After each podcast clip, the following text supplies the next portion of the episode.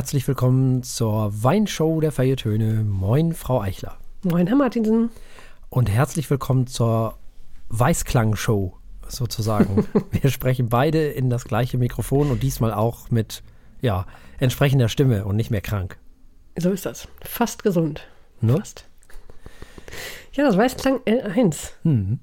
Spannendes Ding. Ich komme immer noch nicht ganz klar, wie still es in meinen Ohren ist. Hm. Das, also, da ist wirklich gar nichts.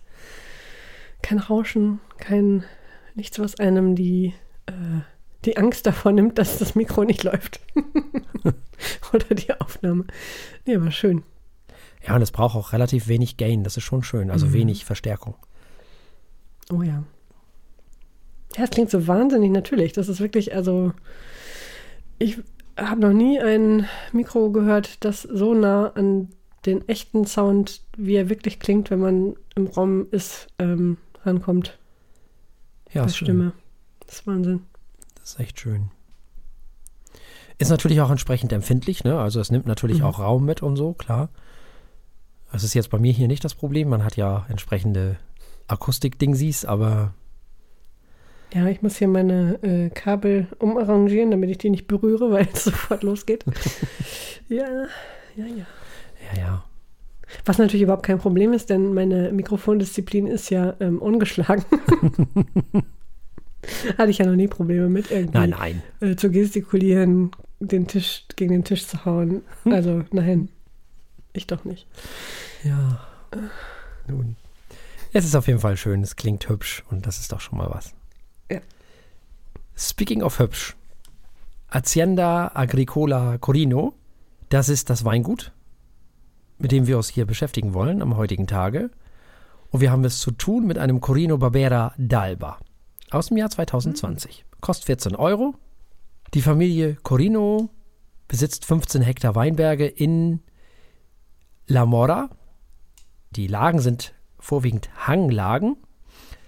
Es werden die Rebsorten Dolcetto, Barbera, Nebbiolo natürlich angebaut, wie sich das fürs Piemont so gehört. Und selbstverständlich handelt es sich hierbei um einen äh, Barbera und nicht um einen Nebbiolo. Wir trinken also nicht das erste Mal Nebbiolo heute, wie ich fälschlicherweise in der letzten Sendung angekündigt habe, sondern das erste Mal einen Barbera. Ähm, ja, ist auch was ganz anderes, hat nichts mit Nebbiolo zu tun. Also wir haben immer noch kein Nebbiolo getrunken, es kommt aber alles noch. Ja, ähm, mittlerweile hat äh, Sohn Giuliano das äh, Weingut äh, übernommen, den Betrieb übernommen und regelt das jetzt sozusagen in Eigenregie oder macht das jetzt eben hauptsächlich. Wir haben es hier mit einem italienischen Rotwein aus der Hügellandschaft rund um die Stadt Alba. Alba ganz wichtig. Ähm, das ist die italienische Stadt im Piemont, die eben auch wichtig ist für Nebbiolo. Also wir kennen alle Barolo, habt ihr alle schon mal gehört den Namen, ne? Mhm. Und Barbaresco, das sind so diese beiden großen Rebsorten. Und dann gibt es eben auch noch die kleineren und dazu gehört eben auch hier dieser Barbera. Der ist auch sehr viel dicker als Nebbiolo ist so. Nebbiolo hat immer so was Tabakiges, äh, Rosiges so. Das ist hier alles ein bisschen anders. Ja, wo, wo ist das Ganze, das Piemont? Da müsst ihr euch so vorstellen, im Westen grenzt Frankreich, im Norden haben wir die Stadt Turin, die auch die größte Stadt im Piemont ist. Weil man weiter nach oben geht, kommt irgendwann die Schweiz. Wir befinden uns also wirklich im Norden Italiens und probieren, glaube ich, zumindest das erste Mal, mal abgesehen vom Barbera, auch das erste Mal einen Wein aus dem Piemont. Ja, ich glaube auch. Ja, der Wein wird im Stahltank ausgebaut. Und Barbera wird auch hauptsächlich und vorwiegend im Piemont ausgebaut. Das sollte vielleicht auch noch dazu gesagt werden. Und wenn wir uns diesen Wein mal anschauen, dann sehen wir, das ist sehr dunkles Bernstein, nicht? ja, ich glaube, das nennt man Rubinrot. Mm. Also Rubinstein quasi. Mm. Ich finde die Farbe sehr schön. Ja. Wenn man ein Foto von Wein machen möchte, dann äh, kann ich den hier empfehlen. Ja, und ich glaube allgemein, ich habe so eine Vermutung, dass dir dieser Wein sehr, sehr munden wird. Aber wir Dann ist er wahrscheinlich sehr beerig. Ja, schauen wir mal. Wir verriechen mal. Oh ja. Beeren und vor allem Pflaumen. Ja. So richtig schön schwere, süße Pflaumen. Schön. Mhm. Trotzdem auch so ein, ich finde, so ein Hauch Leder. Mhm. Bisschen tabakig. Ich finde, der hat auch so eine, so eine, so eine würzige Note, auch so neben den ganzen Beeren und Gedöns. Finde ich, ist da auch immer so ein bisschen Waldboden Ja, das gefällt mir echt gut. Waldboden ist gut, so ein moosiger Waldboden. Mhm. Ja. Und wie es sich für einen italienischen Wein gehört, natürlich auch ein bisschen Pilze. Das haben sie ja gerne. Auch sehr schöne Kombination. Das ist aber auch noch so eine leichte Säure, die mir übrigens mhm. auch sehr gut gefällt in der Nase schon mal. Okay. Ähm, hat ja. was von Johannisbeeren, aber immer noch eher ja, süße find, als Genau, schwarze Johannisbeeren, oder? Mhm. Ja, ja, ja. Bisschen Vanille. Und hinten raus, man muss es sagen, Hauch Karamell, mhm. bisschen Mokka. Es würde mich nicht wundern, wenn es später auch noch ein bisschen dunkle Schokolade gibt. Könnte sein, ja. Haben wir verkosten, mal Ich bin schon fast geneigt, in der Nase so ein bisschen Nougat zu riechen. Mhm. Ja, schon, also es ist schon also ein sehr umarmender äh, Wein. Also feinfüßig ist der nicht. Nee. Der ist sehr gemütlich. Der bringt seine eigene Kuscheldecke mit. Ja, ja, ja. Ja, ja, das ist wieder so ein, so ein, so ein äh, mit Freunden, ne? So ein Wein für, wenn man den mit Freunden trinkt, so. Obwohl, den kann man auch im Winter, ich glaube, das ist wirklich so ein, so ein, jetzt Wein, jetzt geht's noch, so im Februar, glaube ich, geht das ganz gut. Wir haben ja hier oben noch nicht so viel ho hohe Temperaturen wie ihr, glaube ich. Ja, wir hatten hier schon 16 Grad. Nee, nee, sowas haben wir hier. Die Krokusse sind schon am fleißigen Wachsen. Hier ist jetzt vorbei mit den gemütlichen äh, Weinen vorm Kamin. Hm. Hier soll auch noch wieder kälter werden. Tja, in den südlichen Gefilden von Ostwestfalen. da geht die Sonne jetzt früher auf. Ja, so ist das. Ich bin heute Morgen um 20 nach 7 aus dem Haus, da war es auch schon ein bisschen hell. Mhm. Jetzt merkt man es wirklich sehr, wie schnell das geht. Abends auch. Ja. Da so eine leichte Pfefferminznote noch drin ist. Hm, das habe ich jetzt noch nicht. Naja, wir werden sehen. Ja, wollen wir mal probieren? Mhm. Oh ja. Ja, dann. Chin Chin. Chin Chin. Oh ja, auf jeden Fall. Jede Menge Beeren. Alles dunkle Beeren. Schwer und süß. Mhm. Aber ich finde, die sind gut strukturiert, wenn man das so nennen mag, durch, durch diese leichte Säure. Ist gar nicht so leicht. Aber sie ist halt auch nicht so hell. Die ist irgendwie, sie passt da rein. Ich habe da so ein bisschen, so ein bisschen Brotkruste. Schokolade. Ja, oh, Schokolade. Oh, hm. ja. Hm. ja, dieses, wenn Sachen gebacken werden, dieses Aroma. Mhm. Gefällt mir auch mal gut. Mhm. Bisschen Tabak. Auch im Nachhall so. Auch Nougat und diese leichte Karamellnote, dunkle Früchte. Zitrusnoten hast du aber leicht, wirklich ganz leicht. Mhm. So, Kirsche ist natürlich noch da, klar. Hm. Und eben auch der Hauch Karamell und all diese ganzen Sachen. Nougat, wie auch immer. Oh, wirklich lecker. Gefällt mir sehr gut diese Flaumigkeit. Ja. Ja, ja. Äh, würde ich jetzt trinken? Würde ich nicht mehr so lange weglegen. Wenn man auf diese Art von Wein steht, also glaube ich, dann ist der jetzt auch genau richtig. Der ist jetzt ja auch schon vier Jahre alt. Mhm. Ja, arbeitet ganz gut nach. Schöne Frische hinten raus. Leichte Bitternote, so ein Hauch. Guter Nachhall. Und ein bisschen, das ist aber auch zu erwarten, ein bisschen Wischiwaschi hinten raus. Hm. Hm, hm, hm. Ist aber auch nicht schlimm. Ich finde es eigentlich ganz nett, wie die Säure hinten raus noch so ja, die mitspielt. Das ist gut. Hm. Tatsächlich. Das ist eine schöne Frische, das ist gut. Das macht er gut. Wärmt. Mhm. Schön. Ja, ich finde es ein solider Wein. Für diese, also ja. wer diesen Stil mag, das ist das Gegenteil von dem dazu, Thema, was wir gerade gleich haben, meine ich. was wir gerade hatten, ist ja Quatsch, was wir gleich haben. Mhm. Der ist sehr fruchtig und sehr gemütlich und dies, das und sehr umarmend. Und gleich geht's ab in die Theorie.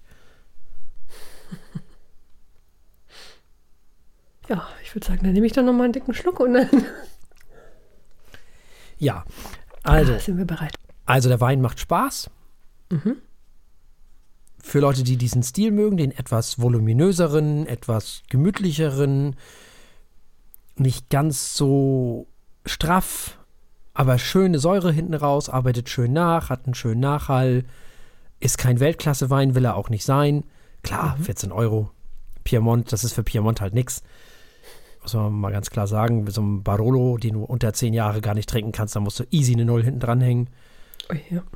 Ähm, ja, ist schön. Hat eine schöne Fließgeschwindigkeit. Ja, 86 Punkte. Hm, sehr schön. Von mir kriegt er. Oh Gott, ich muss wirklich mal anfangen, die Wertung zu merken. Meine anderen Weine. Lass mich mal kurz nachdenken. Ähm, wenn ich so schaue, was wir dieses Jahr so verkostet haben. Ähm, oh, was wir dieses Jahr alles verkostet haben. Was haben wir denn alles verkostet? Mhm. Wir haben Spätburgunder verkostet, also jetzt von dieser ja. ähm, Dings da. Genau, Cabernet Sauvignon hatten Ach, wir ja, von McManus. Und auch schon, ja. Ja, ja, ja. Ähm, ich glaube, ich möchte ihm 88 Punkte geben. Mhm. Sehr schön. Mhm. Gefällt mir echt gut, aber es stimmt natürlich. Es ist nicht der, nicht der weltbeste Wein, aber es äh, äh, gefällt mir sehr gut. Voll mein Beuteschema. Mhm. Gemütlich. Mhm. Ja, was für den nächsten Herbst auf jeden Fall. Sehr gut. Dann haben wir verkostet den Corino Barbera d'Alba aus dem Jahr 2020 vom Weingut Hacienda Agricola Corino. Und es gab 88 Punkte von Frau Eichler und 86 Punkte von mir. Ja, und damit ab in die Sendung. Nämlich. Herzlich willkommen bei den Feuilletönen. Für euch sitzen heute hinter dem Mikro Jennifer Eichler. Hallo. Und Thorsten Martinsen. Hallo. Heute gibt es keine Musikalben äh, oder irgendwelche musikalischen äh, Super-Specials, sondern wir sind wieder in der Philosophie unterwegs und wir reden heute über im Grunde ja das philosophische Werk überhaupt und über quasi den, die zentrale Figur, die international jeder kennt aus der Philosophie, nämlich Immanuel Kant und die Kritik der reinen Vernunft. Absolutes Standardwerk, zentral für so viele Dinge, die nach ihm kamen. Und äh, weil wir unseren angehenden Philosophieprofessor Herrn Martinsen dabei haben, wird es heute auch ganz schön tiefgreifend. Von daher äh, holt nochmal den Wein raus, sattelt euch fest und ähm, los geht's mit der Kritik der reinen Vernunft. Mit diesen Worten übergebe ich an meinen liebreizenden Kollegen. Ja, vielen lieben Dank. Und bevor wir zur Kritik der reinen Vernunft äh, kommen, wollten wir uns ja auch immer mit Kant äh, beschäftigen, was seinen mhm. Rassismus angeht und seinen Sexismus und auch seinen Antisemitismus. Das heißt also, man muss sich ja immer wieder die Frage stellen, wie kann es sein, dass Menschen wie Kant, die ja unter anderem den kategorischen Imperativ in die Welt geklöppelt haben, die zum ewigen Frieden geschrieben haben, wie kann das sein, dass die Unterschiede zwischen Menschen gemacht haben? Nun, Kant hat hinten raus, das muss man ihm wirklich zugute halten, er hat sich ganz klar positioniert gegen Kolonialismus und gegen Imperialismus und all solche Geschichten. Ganz klare Sache. Aber dann eben erst im Alter. Aber er hat es gemacht. Immerhin. Die meisten werden ja im Alter bekloppt. Bei Kant war es irgendwie umgekehrt. Der war in der Jugend bekloppt. Wenn man das mal so ganz flapsig formulieren möchte. Dennoch gibt es Dinge, die sich bei Kant auch durchgezogen haben, und das ist natürlich wie so oft leider auch bei Kant der Antisemitismus. Zunächst äh, muss man sagen, dass Kant sich nicht wirklich intensiv mit dem Judentum beschäftigt hat. Es gibt trotzdem Zitate, die ich hier zitieren muss, und die sind jetzt auch nicht mehr ganz so in Anführungszeichen, naja, also wir hatten ja beim Rassismus noch zwei eher harmlose Sachen rausgesucht, um nicht ganz die, die harten Sachen äh, zu nehmen. Hier ähm, ist das leider nicht möglich und deswegen werden wir das wieder so machen. Wir setzen wieder Kapitelmarken. Das heißt also, wenn ihr diese ähm, Zitate nicht hören wollt, könnt ihr das über, überspringen, dann könnt ihr das skippen, wenn ihr mögt.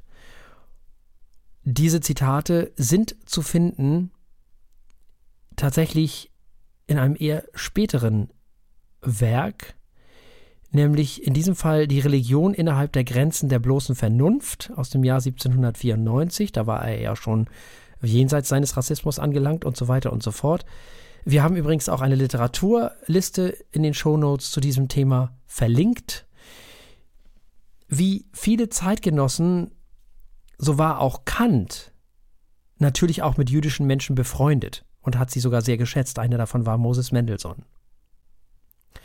Trotzdem gibt es eben diese Zitate und die wollen wir, oder wollen, müssen wir äh, ähm, kurz zitieren, um klarzumachen, um welche Art von Antisemitismus es sich hier handelt bei Kant. Also er bezeichnete Juden unter anderem als Vampire der Gesellschaft. Okay. Und das ist jetzt wirklich krass, weil das hat nicht mal Schopenhauer äh, geschrieben, äh, forderte die Euthanasie des Judentums. Und das ist natürlich schon volle Kapelle. Hm. Also das findet man nicht mal bei Schopenhauer. Das ist natürlich eine Sache, wo man dann wieder fragen muss, wie kann das sein? Und auch wie beim Rassismus muss man wieder sagen, also Kant war ja zum einen kein, er kam ja nicht aus einem Bildungsbürgertum, äh, aus einem bildungsbürgerlichen Haushalt. Er kam ja tatsächlich eher, naja, er hätte ja gar nicht studieren sollen, gemäß seines Standes. Das war ja eigentlich gar nicht vorgesehen.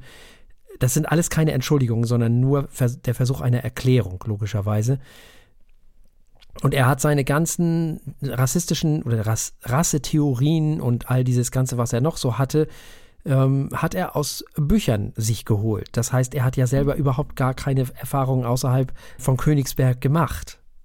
Das heißt, er hat seine, sein Wissen aus Romanen und Erzählungen gespeist.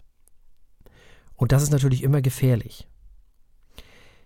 Und so ist es dann auch wieder in diesem Fall, wie nun es sein kann, dass er diese Zitate in die Welt gesetzt hat und gleichzeitig mit jüdischen Menschen befreundet sein äh, konnte, ja, das ist eine Frage, die wahrscheinlich heute keiner mehr beantworten kann. Es ist auf jeden Fall mindestens mal sehr bemerkenswert. Und natürlich gelten auch weiterhin die Links, die wir in der ersten Folge über Kant verlinkt haben. Auch da findet man nicht nur was zum Thema Rassismus, sondern auch zum Thema Antisemitismus dann immer noch mit dazu sozusagen. Über den Werdegang von äh, Kant wollen wir hier nun nicht großartig äh, reden, weil das haben wir schon in der Folge gemacht, in der wir so ein bisschen eine Einführung hatten und über die Person Kant gesprochen haben. Hier soll es jetzt wirklich um seine Philosophie das erste Mal gehen. Und zwar wollen wir heute einsteigen mit der Kritik der reinen Vernunft. Nun, er schrieb die Kritik der reinen Vernunft in zweiter Auflage 1787. Es handelt sich um eine von den drei Kritiken, nämlich die Kritik der reinen Vernunft eben. Da geht es um die Erkenntnistheorie, da geht es darum, was kann ich wissen. Dann gibt es die Kritik der praktischen Vernunft. Das ist da, wo der kategorische Imperativ drin ist. Da geht es darum, was kann ich tun. Ein Jahr später. Und es geht um die Kritik der Urteilskraft, das ist dann sozusagen die Verbindung der ersten beiden Was kann ich hoffen aus dem Jahr 1790. Nun, hier haben wir es also mit der Erkenntnistheorie zu tun, also mit seiner Metaphysik, die er Transzendentalphilosophie nannte. Kritik heißt hier übrigens nicht Kritik, wie wir das heute verstehen, sondern Kritik hieß damals eher sowas wie Untersuchung. Und was soll hier untersucht werden? Naja, eben die Vernunft, die uns Menschen, ja im Gegensatz zu den Tieren, zu eigen ist, nicht? Wir können Nein sagen im Gegensatz zu den Tieren. Wir können der Situation entsteigen. Wir haben eine Vergangenheit und eine Zukunft und so weiter und so fort. Zumindest nach derzeitigem wissenschaftlichen Stand. Und mit seiner Theorie, wie denn nun die Welt beschaffen ist und wie wir eben diese wahrnehmen, darum geht es jetzt. Also er klöppelt zunächst einmal eine Welt, in der er dann später die anderen beiden Kritiken einpflegt, in der die anderen beiden Kritiken zum Tragen kommen. Es gibt also heute erstmal eine Menge Theorie, denn es ist Theorie. Das ist einfach so. Und als wenn Kant nicht schon schwer genug zu lesen wäre, nun also auch noch Theorie. Also ist natürlich schon mal. Also es verspricht nicht so lustig zu werden, aber wir versuchen es trotzdem mal. mhm. Kant war zunächst einmal davon überzeugt, dass es hinter dem Denken und Erkennen ganz bestimmte Gesetzmäßigkeiten gibt. Ähnlich wie es ja auch physikalische Gesetzmäßigkeiten gibt. Der Ausgangspunkt ist, dass es zu Kants Zeiten zwei Strömungen gab. Da gab es zum einen den dogmatischen Rationalismus, wie zum Beispiel Spinoza, Leibniz, Descartes und so weiter. Der Rationalismus geht von ursprünglichen Wahrheiten aus, das sind die sogenannten reinen Vernunftswahrheiten, wie sie zum Beispiel in der Mathematik vorkommen, in der Geometrie oder in der Optik. Soll heißen, die Vernunft kann die fundamentalen Eigenschaften der Realität herleiten. Der Rationalismus nimmt zwar an, dass die Erfahrung eine Erkenntnisquelle ist, also das, was von außen kommt. Er glaubt, also dieser Rationalismus glaubt aber, oder die Rationalisten glauben, dass man durch bloßes Denken die Erkenntnis erweitern könne. Es gibt zum Beispiel bei Descartes angeborene Ideen wie zum Beispiel Unendlichkeit oder das Wahre. Ideen sind hier also zum Teil angeboren. Leibniz sah die Sinnlichkeit, also die Wahrnehmung, das, was wir mit den Sinnesorganen wahrnehmen, noch als verworrenes Denken an, was nicht eigenständig sein könne, laut Leibniz. Hier sind die Sinnesorgane nicht die Grundlage und Grenze unserer Erkenntnis, sondern der Mensch, der in seinem Gedächtnis bereits über die notwendigen Erkenntnisse von Geburt an verfügt. Der Mensch erkennt also nur das, was bereits in ihm angelegt ist. Und zum anderen gab es dann den skeptizistischen Empirismus von Locke oder Hume. Der sagt nun wiederum, dass unser Wissen durch die Grenzen unserer Sinnesorgane begrenzt ist. Der Empirismus sagt, dass das Begreifen der Außenwelt als vom Geist unabhängige Existenz nicht möglich ist. Es ist unmöglich. Der Verstand ist also kein Erkenntnismedium, das uns Wissen über die Außenwelt liefern kann, sagt der Empirismus. Das Erkennen ist von Sinneseindrücken abhängig und bleibt dann im Geiste immanent. Angeborene Ideen gibt es nicht, hier war der Verstand nur eine Nachform der Sinnlichkeit. In einfach, allein Wahrnehmen mit den Sinnesorganen einer Sache führt zu Wissen bzw. zu Erkenntnis. Nichts ist im Verstand, was nicht zuvor in den Sinnen war. Das bedeutet natürlich, dass Dinge, die nicht von den Sinnen wahrgenommen wurden, im Empirismus schlicht nicht existieren. So. Und zwischen diesen beiden Sachen, also zwischen diesem Rationalismus auf der einen und dem Empirismus auf der anderen Seite, da versuchte Kant nun so ein bisschen das irgendwie zusammenzubringen, sozusagen. Und was hat er gemacht? Erstmal hat er beides verworfen, natürlich, klar, wie man das so macht, und hat was Neues entworfen. Weil Kant hat gesagt, er lehnt sowohl die Vorstellung ab, dass allein der Geist ohne jegliche Erfahrung einen Zugriff auf die Welt hat, das nennt man a priori, noch das Wissen sich allein aus Wahrnehmung speist und deswegen die Wahrheit als solches darstellt, also a posteriori, nach der Erfahrung. Er sprach im Zusammenhang dieses Werkes von der sogenannten kopernikanischen Wende, bescheiden wie er war, in Anlehnung an Kopernikus und seine Erkenntnisse, weil der ja herausgefunden hat, die Erde dreht sich um sich selbst und um die Sonne und nicht die Sonne dreht sich um die Erde. Ne? Wie kam er nun darauf? Ganz einfach, er postulierte nun Folgendes. Man stelle sich mal vor, sagt Kant, dass unsere Erkenntnisse oder dass unsere Erkenntnis sich nicht nach den Gegenständen, sondern dass die Gegenstände sich nach unserer Erkenntnis richten. Was heißt das? Wir würden die Dinge um uns herum nicht wahrnehmen, wie wir sie wahrnehmen, wenn unser Hirn nicht daraus das machen würde, wie sie uns scheinen. Einfaches Beispiel ist zum Beispiel, dass unsere Augen kein 3D liefern. Also unsere Augen liefern kein dreidimensionales Bild. Unser armes Hirn bekommt ein zweidimensionales Bild, was auch noch auf dem Kopf steht. Es dreht also erstmal alles richtig rum, klöppelt den Raum hinzu, ohne dass wir das mitkriegen, sonst würden wir ja bekloppt werden, ist ja klar, ne? also ist ja logisch. Äh, das geht halt alles rasend schnell im Unterbewusstsein und das ist schon ziemlich krass. Und das bedeutet natürlich, dass unser Hirn für ganz schön viel verantwortlich ist für das, was wir so sehen. Und da wir nun mal alle jeweils Hirne haben und nicht alle ein und dasselbe, ist das alles auch noch individuell, sprich subjektiv. Wir sehen die Welt also immer so, wie das eigene Hirn es entsprechend seinen Möglichkeiten uns vorgibt, sozusagen. Also die Sinnesorgane natürlich und was das Gehirn daraus macht. Und Kant macht erstmal Folgendes. Er spricht erstmal von Sinnlichkeit, so nannte er das, das sind die Sinnesorgane, das ist so die sinnliche Wahrnehmung und Verstand. Und das ist interessant, also heute würde man sagen Intellekt, ne? Und nicht von Sinnlichkeit oder Verstand, wie die anderen das vor ihm gemacht haben.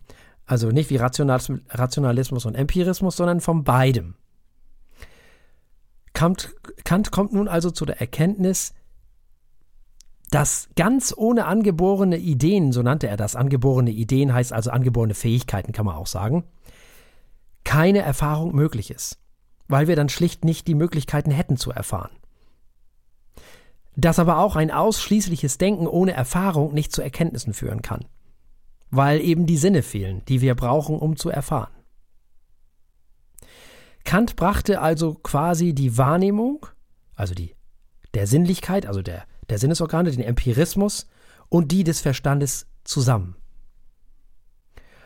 Und was passiert, wenn beides zusammenkommt, das nennt Kant dann Anschauung. Also für ihn ist Anschauung die Sinnlichkeit plus Verstand, also die, ähm, die Wahrnehmung der Sinnesorgane und der Verstand.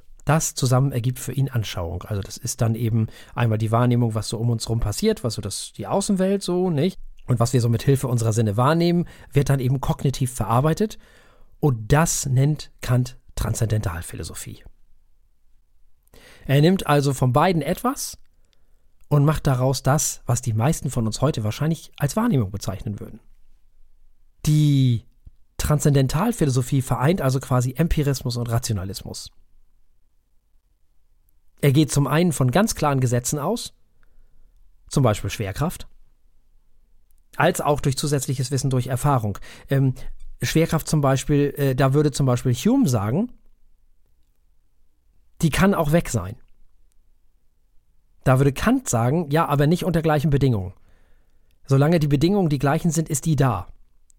Das setzt Kant einfach voraus als objektive Gesetzmäßigkeit.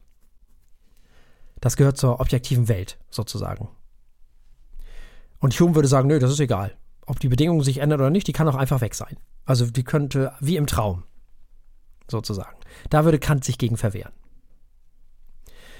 Wenn ich also einen Kugelschreiber fallen lasse, dann würde Kant sagen, dass er unter den gleichen Umständen auch immer wieder das Gleiche machen würde, nämlich runterfallen. Und Hume würde sagen, dass die Schwerkraft kein Gesetz sein kann, weil er sagt, dass es sich bei gleichen Bedingungen auch ganz anders verhalten kann. Und das lehnt Kant kategorisch ab. Kant will also erstmal die Naturwissenschaften retten, die Hume quasi damit in Frage stellt. Wenn man mal ganz ehrlich ist. Und es gelingt ihm auch. So viel sei als Spoiler Alert schon mal gesagt. Nun, es ist ja so, dass der Mensch nie ohne Bezug zur Außenwelt steht und immer in Abhängigkeit zu seinen Sinnesorganen zu sehen ist. Also Kant sagt durchaus, dass Hume bewiesen habe, dass es in Bezug auf sinnliche Wahrnehmung der Außenwelt keine Wahrheiten gibt. Das ist ja das, was wir von Kant auch kennen. Was Hume aber nicht bewiesen habe, ist, dass es kein A priori gäbe, was über Tautologien hinausgehe. Es gibt zum einen das A posteriori, das ist äh, das Erfahrungswissen, zum Beispiel alle Raben sind schwarz. Und es gibt ein analytisches A priori oder auch ein rationales A priori, wie man auch immer das nennen möchte, zum Beispiel, alle Körper sind ausgedehnt. Was nun die Körper angeht, da würde ich Hume sogar noch zustimmen. Für Kant gibt es kein analytisches a posteriori. Aber es gibt ein empirisches a priori. Im Gegensatz zu Hume. Wenn für Jung gibt es sowieso nur das, äh, das empirische a posteriori und das analytische a priori. Es gibt überhaupt nur ein a priori und ein a posteriori, dann ist er fertig damit. So. Es gibt also ein empirisches A priori für Kant. Was heißt das? Ein A priori nach der Erfahrung, wie soll das gehen? Das ist aber wichtig, weil Kant uns ja sagen wollte, dass wir schon mal ein normatives Wissen haben. Weil die Art und Weise, wie wir Wissen erzeugen, an Verstandesstrukturen gebunden ist. Und diese Verstandesstrukturen können wir bei allen Menschen voraussetzen. Und wir können nicht all unser Wissen durch sinnliche Wahrnehmung erklären, sagt Kant. Er wollte also Einspruch gegenüber dem Skeptizismus von Hume einlegen. Naja, und was macht er dann? Er schaut dann erstmal auf die Formalbedingungen, die wir dafür brauchen, und da entdeckt Kant Raum und Zeit. Raum und Zeit sind für Kant ein empirisches A priori. Und er entdeckt das Ich, das Ego, das Selbstbewusstsein. Also ein Selbst, würde Kierkegaard sagen sozusagen, im Gegensatz zum Bewusstsein also ein Selbst, ein Ich, ein um sich selbst wissendes Bewusstsein. Und er entdeckt die Kausalität. Und das sind für Kant alles gesetzte Formalbedingungen, die allerdings, und das ist wichtig, im Grunde genommen im Laufe des Lebens erlernt werden. Die sind also angelegt in uns und die müssen wir aber erstmal in unserem Leben, also ab, äh, wir können das als Baby noch nicht, sagen wir es mal so. Wir haben als Baby weder Raum noch Zeit. Das, äh, wir haben auch kein Ego und Kausalität schon überhaupt mal gar nicht. Das ist alles nicht vorhanden. Interessant, also Raum und Zeit sind für ihn gelernt. Ja, sozusagen. Ha. Gesetzte Gelerntigkeiten. Gesetzte wenn man so, ja, wenn man mhm. so will. Das ist das, was er unter empirisches a priori äh, versteht, weil das alle haben. Man kann es vielleicht so erklären. Die, ähm, die objektive Welt hat zum Beispiel die Schwerkraft. Und diese Schwerkraft, die würde es auch ohne uns geben. Da brauchen wir nicht dabei sein. Die Kausalität eher nicht. Also die wird es vielleicht geben, aber niemand würde sie erkennen. Und das Ich würde es ohne uns auch nicht geben und er sagt halt, Raum und Zeit würde, ohne, würde es ohne uns auch nicht geben. Also ohne im Raum, ohne uns und die anderen Säugetiere sozusagen. Oder noch ein paar mehr. Und Zeit schon mal gar nicht ohne uns.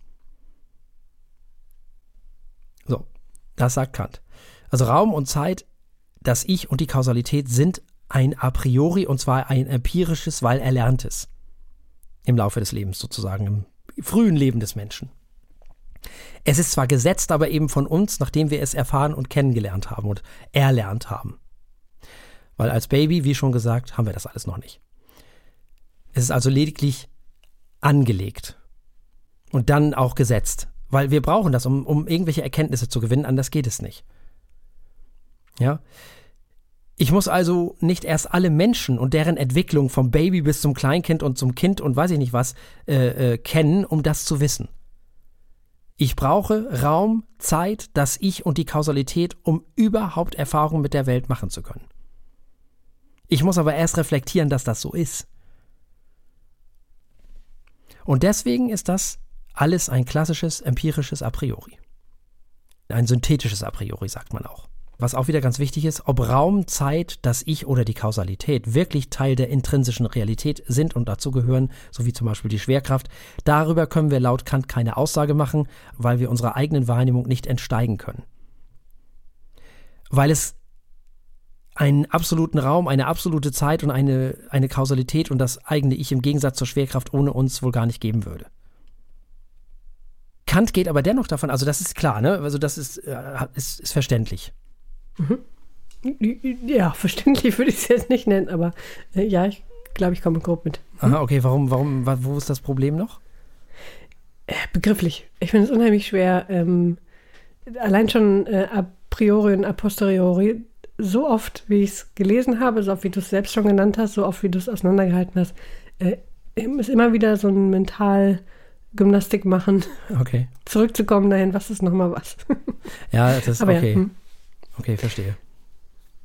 Ja, mir geht es jetzt hauptsächlich erstmal darum, dass es eben äh, Dinge gibt, die ähm, hm. in der objektiven Welt einfach da sind. Die sind gesetzt. Mhm. Ob wir nun da sind oder nicht, spielt keine Rolle. Mhm. So. Ja. Und wir wissen aber, dass es eine Schwerkraft gibt. Dafür brauchen wir nicht überall gewesen sein. Und deswegen ist das äh, nicht erlernt, sondern die ist einfach da. Mhm. Genauso wie alle Körper eine Ausdehnung haben. Das auch nicht, das, das ist halt so. So. Ähm, das haben wir auch alle schon mal gehört in der Schule wahrscheinlich. Und das andere ist eben die Erfahrung. Mhm. Und das ist das Posteriores, einfach nur Erfahrung. Und es gibt auch ein erfahrenes vor der Erfahrung sozusagen oder ein erlerntes vor der Erfahrung. Also das heißt, unser Hirn lernt im Laufe unseres Lebens einfach Raum zu gucken, Zeit zu ordnen, lernt sich zu reflektieren. Ach, das bin ich. Aha. So und äh, lernt auch Kausalität. Also zum Beispiel haben wir alle erlebt als Kind Herdplatte Auer oder Bügeleisen Auer. So. Ne? So ganz einfache Sachen. Das wissen wir aber vorher alles nicht. Das, das müssen wir alles lernen. Diese ganz komplizierten Sachen lernen wir auch erst später. Wir können zum Beispiel erst mit zwölf überhaupt räumlich malen. Mhm. Finde ich ganz spannend. Klingt aber irgendwie sehr spät. Ja, ist auch so. Ist echt mhm. spät. Ja. Ist echt krass. Und dass wir überhaupt nicht räumlich gucken können am Anfang, wenn wir auf der Welt sind, finde ich auch mega krass. Dass das das erst ich kann nicht mehr vorstellen. Ja. Also, es ist also schwer vorzustellen, aber es ist echt krass. Ja, äh, nun, diese Sachen sind also angelegt, aber da wir sie ja erlernt haben, ist es ein gesetztes, was man aber auf jeden Fall voraussetzen kann. Und muss, um überhaupt Erfahrungen machen zu können. Ohne Raum, Zeit und Ego und Kausalität kannst du keine Erkenntnis gewinnen. So wie wir Erkenntnis gewinnen. Was wir unter Erkenntnis verstehen. Also, dass das hier eine Tasse ist, die ich hier vor mir stehen habe, zum Beispiel. Das kann ja kein Tier. Mhm. Das geht ja nicht. Er kann es ja nicht mit Worten belegen, mit Begriffen belegen, einordnen. Wie lange gibt es die Tasse schon? Wo kommt die her? Äh, stand die vorher da? War, warum habe ich die da hingestellt? Und so, solche Sachen halt, ne? Mhm. Da gehört ja eine ganze Menge dazu. Trotzdem kannst du das bei jedem Menschen voraussetzen. Nun, Kant sagt, wir können diese Grundstrukturen, unsere Erfahrung, wo Kausalität eigentlich permanent eine Rolle spielt, nicht in Frage stellen. Das geht nicht. Das, was Hume machen würde weil wir jeden zeitlichen Ablauf auch immer eine Art Kausalstruktur hineinstellen, in jeden äh, zeitlichen Ablauf auch immer eine Art Kausalstruktur hineinstellen. Und wenn wir der Meinung wären, alles wäre kontingent, also alles wäre nur so zufällig und beliebig, dann würden wir unsere Traumwahrnehmung mit der Realität fundamental verwechseln. Denn alles wäre ein Konstrukt und es gäbe gar keine Realität außerhalb von uns selbst. Das wäre ja, das ist ja das, was Hume quasi uns erzählen will. Das ist ja auch das, was der Skeptizismus uns erzählen will und einige Poststrukturalisten und so, ne? Wir könnten uns dann aber nichts mehr herleiten, noch als vernünftige Wesen verstehen. Dann wäre unsere Erkenntnis also zufällig und beliebig und nicht herleitbar. So wie in unseren Träumen gäbe es dann keine Gesetz Gesetzmäßigkeiten mehr. Keine Schwerkraft. Nicht Raum, nicht Zeit, keine Kausalität, sondern völlig random irgendwas. In Träumen werden Naturgesetze auch gerne mal außer Kraft gesetzt. Landschaften verändern sich plötzlich, Menschen werden zu anderen Personen oder zu ganz anderen Wesen oder was weiß ich was nicht alles. Mhm. so. Und das geht nicht, sagt Kant in der, in der Realität. Das funktioniert nicht. So können wir nicht Erkenntnis gewinnen. Da werden wir, also das funktioniert einfach nicht. Das geht nicht. Wenn du das in Frage stellst, dann stellst du alles in Frage. Es wären dann nämlich einfach nur eine Menge von Erscheinungen aneinandergereiht, wie im Traum. Erkenntnis ist aber laut Kant mehr als eine Menge von Erscheinungen aneinandergereiht. Um von Erkenntnis zu sprechen, muss es einen gewissen Zusammenhang von verschiedenen Erkenntnisprozessen geben. Und zwar zeitlich geordnet, räumlich geordnet und kausal geordnet. Wäre alles schlicht von Menschen in die Welt hineingedacht, dann hätte ja jeder Mensch seine eigenen Gesetze. Und es gäbe gar keine allgemeingültigen Gesetze die eben bei Kant auch objektiv sind, wie zum Beispiel die Schwerkraft. Allbehaupt sind allgemeine Gesetze in der Außenwelt für Kant objektiv. Die Wahrnehmung selbiger, die ist subjektiv, aber das Gesetz selber ist objektiv, weil es in einer objektiven Welt stattfindet. Mhm. Nun, interessanterweise hat äh, Kant auch die Mathematik in das empirische a priori gepackt. Finde ich ganz spannend, weil Hume hat das ja noch in die analytische Geschichte reingepackt, also in die ähm, vor der Erfahrung. Und bei Kant ist es wieder genau wie bei den anderen Sachen gerade eben auch. Also genau wie bei Raum, Zeit, Kausalität und so. Da sagt Kant halt auch, eh, ja, aber würde es ohne uns auch nicht geben. Also insofern, ne, 1 plus 1 ist 2, was ist denn das? Das ist zwar wahr, ist absolut richtig, das ist absolut eine korrekte Aussage und deswegen kann man das auch als a priori nehmen, aber bitte nicht als eins, was wir nicht erlernt haben. Mhm. Das geht laut Kant nicht. Also ganz objektiv ist das natürlich wahr. 1 plus 1 ist 2. Interessanterweise ist diese Wahrnehmung von diesem 1 plus 1 ist 2 natürlich wieder subjektiv, ne? Ist ja klar. Mhm. Und auch die Form, ja klar, ja, haben wir gelernt. Genau, mhm. richtig. Da wir aber all diese Erfahrungen unterliegen, da das alles äh, betrifft, können wir darüber auch evidente Aussagen machen. Da das uns alle betrifft. Wäre alles kontingent, also ein Traum, dann gäbe es keine wissenschaftliche Erkenntnisse und keinen Fortschritt. Kant sagt also ganz klar, es muss ein Außen geben, was vom Innen verarbeitet werden kann. Aber es muss eben auch ein Innen geben, weil sonst gar kein Außen verarbeitet werden könnte. Und eben weil wir alle die gleichen Erkenntnisbedingungen haben, die gesetzten Erkenntnisbedingungen. Alle Menschen haben die. Wir teilen diesen gemeinschaftlichen Bereich der Erfahrung die Bedingungen einer gesetzten möglichen Erfahrungen überhaupt sind zugleich die Bedingungen der Gegenstände der Erfahrung. Die Bedingung einer möglichen Erfahrung ist also zugleich die Bedingung der Gegenstände der Erfahrung. Oder noch einfacher, Voraussetzung einer möglichen Erfahrung bedingt also die Gegenstände, Raum, Zeit, Kausalität und das Ich der Erfahrung. Und Kant sagt, diese ganzen Sachen sind nah genug am Ding an sich, als dass wir das nicht in Frage stellen müssten, so wie Hume das zum Beispiel macht. Also das Ding an sich äh, ist halt das, was Kant das nennt, was wir nicht sehen können, weil unsere Sinnesorgane nicht in der Lage sind dazu. Weil die beschränkt sind. Ne? Da gibt der Hume wieder recht. Kant will damit sagen, dass wir in einem oder dass wir in einem mit anderen vernünftigen Wesen geteilten Vernunftsraum stehen, mit denen wir uns eben austauschen können, zum Beispiel Wissenschaft betreiben können. Ja, überhaupt nur deswegen Wissenschaft betreiben können. Die Formalbedingung unserer Erkenntniskraft als rationale Wesen vereint uns in diesem Bereich der objektiven Erfahrung. Und der ist nicht einfach kontingent, irgendwie beliebig oder zufällig, er ist die Bedingung der Möglichkeit von Wissenschaft. Hm.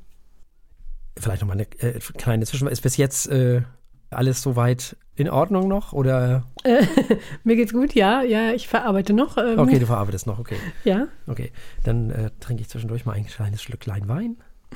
Oh ja, das kann ich auch gebrauchen. Wir müssen uns kurz nochmal über den Intellekt unterhalten, der zwei Voraussetzungen braucht, um erkennen zu können. Nämlich, er muss das Phänomen kennen und es muss das natürlich auch geben. Wenn wir das Phänomen nicht kennen, dann können wir damit auch nichts anfangen. Und wenn es das, äh, nicht, also wenn es das nicht gibt, dann können wir damit auch nichts anfangen, dann gibt es das halt nicht. Mhm. Wir müssen es also erst entweder kennenlernen und wir müssen es einordnen können, damit wir es beim nächsten Mal wiedererkennen. Wir belegen nämlich das Phänomen mit Begriffen. Wir tragen Eigenschaften in die Phänomene. Das geht aber erst, wenn wir das Phänomen erkennen und kennen. Und deswegen sagt Kant, Theorie ohne Empirie ist leer. Wenn wir aber einen Begriff haben, zu dem wir keinen Gegenstand haben, ja, dann gibt es zu diesem Begriff kein entsprechendes Phänomen. Das geht ja auch nicht. Begriff ohne Gegenstand ist ja Quatsch. Mhm. Und deswegen sagt Kant, Empirie ohne Theorie ist blind. Also nochmal, Theorie ohne Empirie ist leer, Empirie ohne Theorie ist blind oder in etwas einfacher. Gedanken ohne Inhalt sind leer, Anschauungen ohne Begriffe sind blind, sagt Kant. Ja, so ist das verständlich. Alles, was wir wahrnehmen, wie zum Beispiel Sinnungswahrnehmung und Erfahrung, werden durch den Verstand geordnet. Klar. Beispiel, wir sehen den Gegenstand Tasse. Und wir wissen, das ist eine Tasse. Warum? Weil unser Verstand diesen Gegenstand dem Begriff, dem Begriff Tasse zuordnet. Die Voraussetzungen, um diesen Gegenstand überhaupt wahrzunehmen, sind die Anschauungsformen Raum und Zeit. Raum und Zeit sind ein von uns in unserem Hirn geklöppeltes A priori sozusagen, also brauchen wir nicht alle Menschen für kennen und deswegen äh, gehen sie der Erfahrung auch voraus, die sind gesetzt. Bevor wir diese Erfahrung machen mit der Tasse, ist das schon alles da oben. Ne? Also wir brauchen Raum und Zeit. Wir können das, sonst geht das alles nicht. Wir müssen äh, wissen, dass die, die, die, die, die, äh, die Tasse steht im Raum. Klar. Und sie, wir müssen auch wissen, wann, nämlich jetzt. Oder gestern oder gleich oder gerade eben oder wie auch immer. Das gehört alles dazu. Sonst funktioniert das alles nicht. Das heißt, Raum und Zeit sind in uns angelegt und deswegen äh, können wir nur überhaupt wahrnehmen, sind also gesetzt. Und zwar von innen, logischerweise. So, das ist dann dieses, der Teil des Rationalismus, wenn man so möchte. Mhm. Denn die sehen das ja auch so. Wir sehen also den Raum als solches, weil wir das irgendwann schlecht können und ähm, nicht, weil es an uns herangetragen wird. Viele Lebewesen können das genauso äh, wie wir, nämlich zum Beispiel Hundis. Die können das auch. Die sehen hm. auch Raum. Mhm.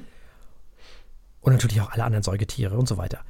Und auch die Zeit ist in uns angelegt weil der Intellekt auf sich zu selbst zurückfällt, ist auch das Selbstbewusstsein, was wir haben, natürlich in uns angelegt.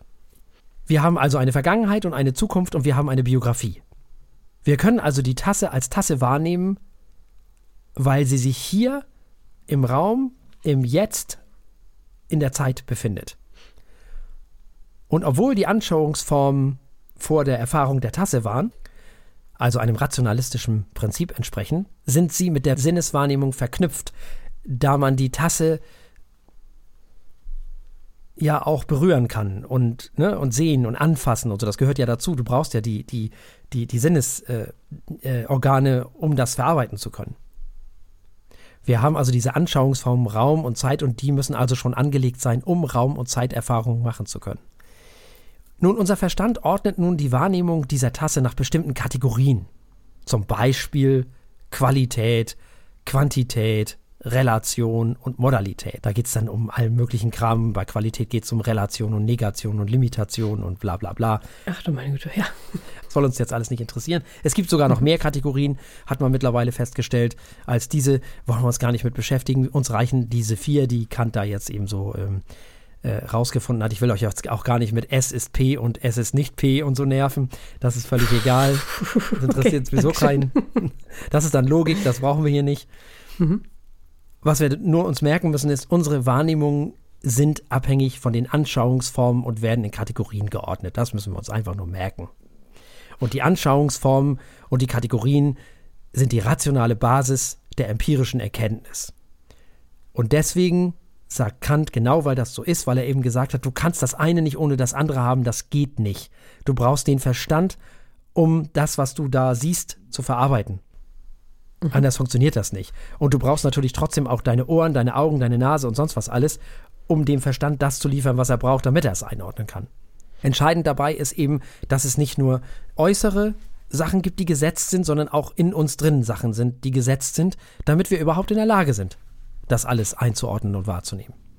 Das ist wichtig. Das ist eigentlich alles, was Kant sagen wollte.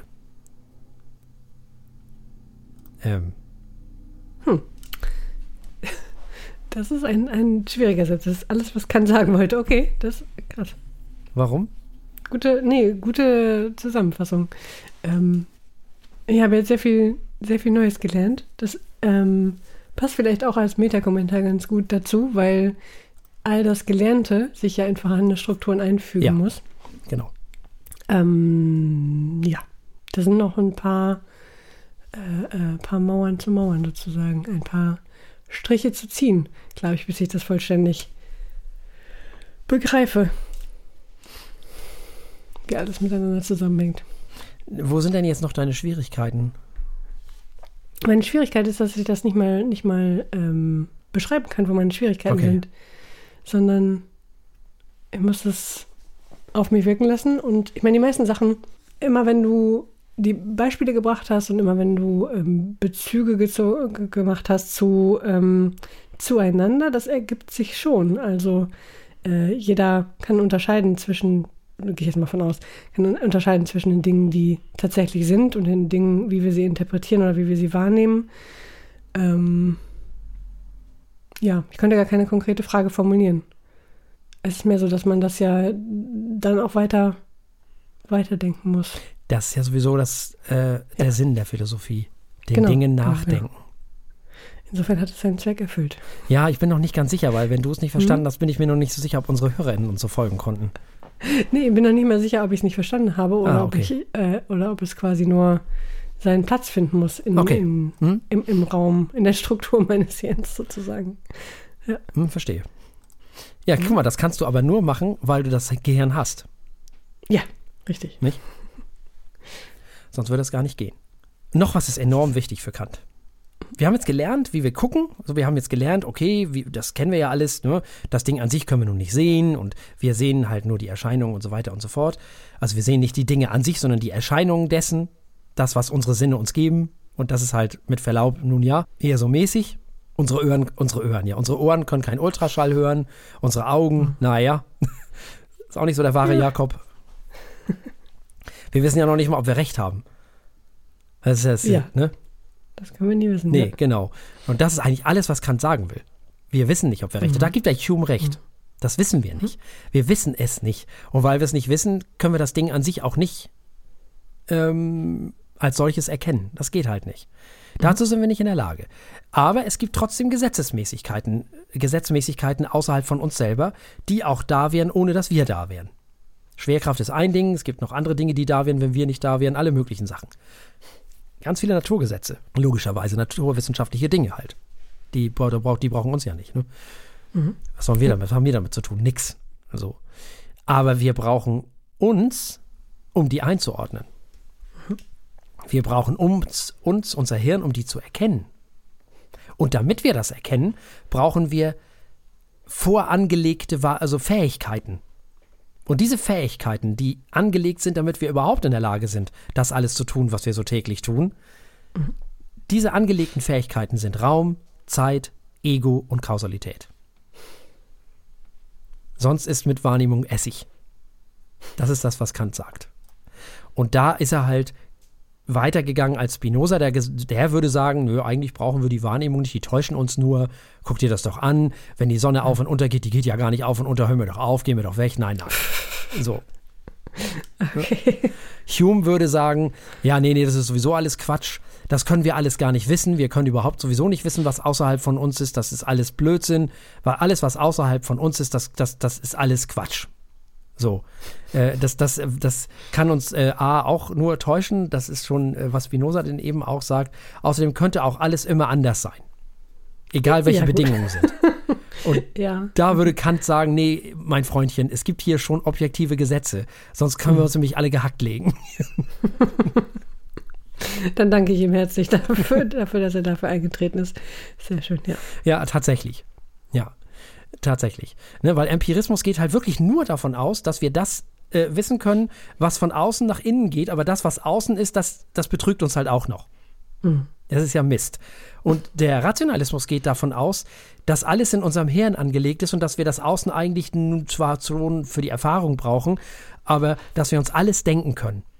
Mhm. Auch ohne die Erfahrung. Und da würde Kant auch wieder sagen, ja, also das ist jetzt nun auch, also wirklich, also so geht es ja auch nicht.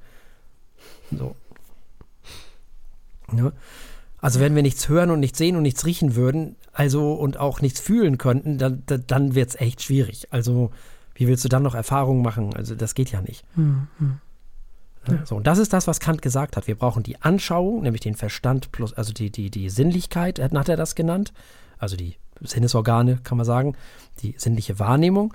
Und auf der anderen Seite brauchen wir den Verstand, der das Ganze einordnet und der das Ganze für uns auseinanderklabüstert, könnte man sagen.